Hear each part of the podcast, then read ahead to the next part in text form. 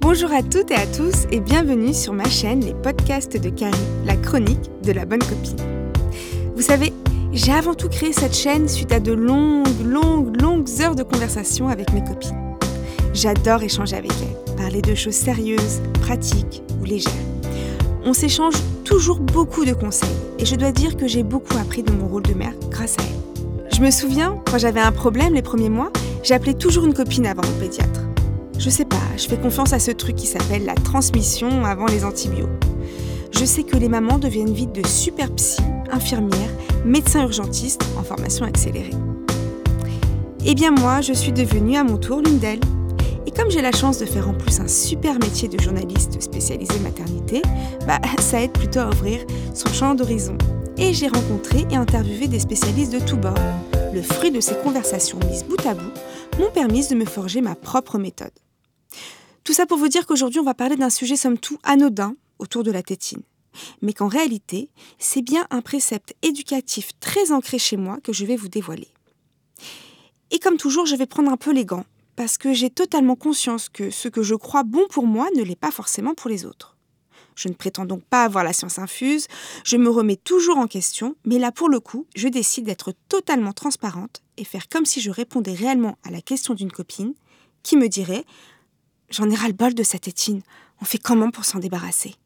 Mon truc à moi dans ce cas-là, je suis plutôt cash. Hein. C'est de dire si toi, parent, tu estimes que c'est le bon moment, alors c'est à toi d'emmener doucement, mais sûrement ton enfant à penser de même.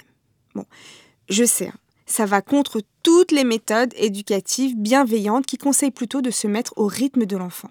Je sais, mais je m'y fais pas, j'ai du mal. À un moment donné, moi, j'estime qu'il faut aussi faire confiance à son enfant qu'il est très intelligent et beaucoup plus mature qu'il en a l'air. Parce que la tétine renvoie quand même à la première période de la vie de votre enfant, celle où il était bébé. Du coup, n'est-ce pas aussi ne pas vouloir laisser grandir son enfant et le laisser passer à l'étape supérieure que de cultiver ce besoin de tétine? Autant le besoin de succion est primordial, voire vital pour le nourrisson. Autant voir un môme de 3 ans et demi mâchouiller un truc en plastique disant merci au lieu de merci Là, je ne comprends pas trop le bénéfice.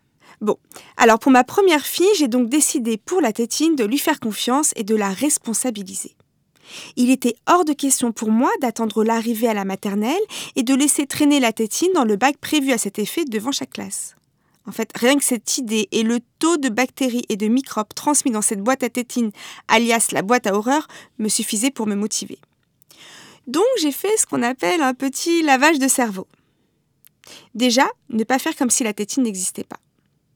Je lui en parlais souvent, je lui demandais de la retirer aussi à des moments précis, pour jouer, pour parler, pour manger, bon, ça c'est évident. Le seul vrai hic, c'était pour les dodos, bien sûr. Puis, je faisais semblant de l'oublier pour les trajets ou les petites siestes. la première fois, ça passait pas trop. Hein. Puis, au bout de quelques jours, quand ma fille a fait sa première sieste sans tétine, j'étais la première étonnée. Ok, c'était peut-être pas gagné pour autant. Il a fallu que je lui explique pourquoi cette Étine n'était peut-être pas sa meilleure amie. Bon, j'allais pas lui faire un cours d'orthodontie, même si j'étais plutôt bien tentée. Parce que, parenthèse, il faut quand même rappeler, chers parents, les ravages de la tétine sur les mâchoires de nos petits-enfants. Généralement, les enfants qui sucent leur tétine trop longtemps ont des palais plus étroits et creux, une mâchoire pas assez large et donc une position des dents et des incisifs bien trop en avant. Et fatalement, un appareil dentaire qui vous pend au nez avant la sixième. Non pas que je sois une maman crevarde qui ne serait pas ravie de donner l'équivalent d'un SMIC tous les trimestres à son cher orthodontiste, mais si on peut éviter, je préférerais me faire des razzias chez Zara. D'autant plus que moi, ah ouais, j'en ai porté des appareils dentaires, et son lot de petits surnoms tellement bienveillants dans les cours d'école. Non, non, non, je suis pas traumatisée. Bref, donc je suis partie du principe de me dire ça vaut le coup de brusquer un peu ma fille au début pour son sevrage, si au final je lui assure de belles années sans moquerie à l'école, non? Prenant mon courage à deux mains, je me suis inspirée d'un épisode de Desperate Housewife. Seuls les vrais se souviendront. Vous savez, vous vous rappelez lorsque Gabi, alias Eva Longoria, avait fait une fausse couche et qu'elle avait ritualisé le deuil en faisant s'envoler des ballons dans le ciel. Moi, j'avais beaucoup aimé cette histoire de symbolique pour passer le cap. Je sais aussi que les enfants ont besoin de rituels comme de repères dans leur vie. Le rituel du dodo, par exemple, est une nécessité pour eux. Ils aiment les habitudes, et leur symbolique. C'est donc en faisant un mixte de tout ça que j'ai décidé d'inventer le rituel de passage du bébé à la petite fille qui sera symbolisé par l'arrêt de la tétine. Comme ma fille avait très tôt eu envie de rentrer à l'école, je lui ai expliqué les joies de l'école et surtout ses règles, donc cette histoire de tétine qu'il fallait mettre de côté. Pendant plusieurs jours, je lui ai demandé si elle était prête à devenir une grande fille. Je sais. À ce stade-là, beaucoup de mamans diraient que c'est du grand n'importe quoi, que c'est ultra culpabilisant de dire ça à son enfant. Bon, en tout cas, moi, c'était ma méthode. Donc, c'était l'été et on avait pris un avion pour aller en vacances pour la première fois. La petite princesse confortablement installée côté hublot, comme une grande. Tiens, tiens, si on n'en profitait pas pour marquer le coup de ce tournant? Puisqu'elle était assez grande pour prendre l'avion, pourquoi ne pas donner la tétine au nuage? Et là, j'ai vu des étincelles dans ses yeux. On allait donc faire un cadeau au nuage? Et en plus, officialiser au passage qu'elle était devenue une grande? Et c'est comme ça que j'ai fait semblant de jeter la tétine au nuage dans un geste digne de David Copperfield au sommet de sa gloire.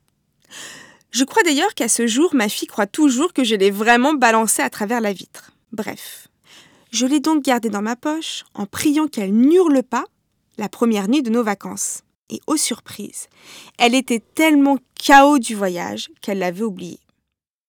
Puis les jours suivants étaient si palpitants et hors du commun pour une première fois hors de France qu'elle ne m'a jamais réclamé la tétine. De retour à la maison, idem. Et c'est ainsi que ma petite princesse de deux ans a dit au revoir à la tétine définitivement.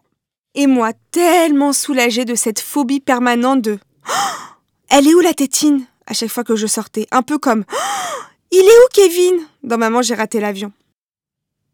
Voilà ce qu'il faut retenir de mon expérience.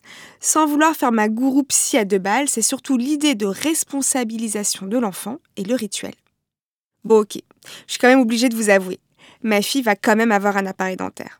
C'est ballot, hein Bon, pas à cause de la tétine, on a peut-être limité la casse. C'est tout pour aujourd'hui les mamans et peut-être papa de l'audience. J'espère vous avoir un peu aidé dans cette étape de vie pour votre bébé N'hésitez pas à laisser un commentaire sur iTunes ou bien à m'envoyer un message sur lespodcastsdecarrie.com. Je m'y ferai un plaisir d'y répondre. Et n'oubliez pas de vous abonner si vous avez aimé, j'ai besoin de votre soutien. Allez à très bientôt pour de prochaines aventures.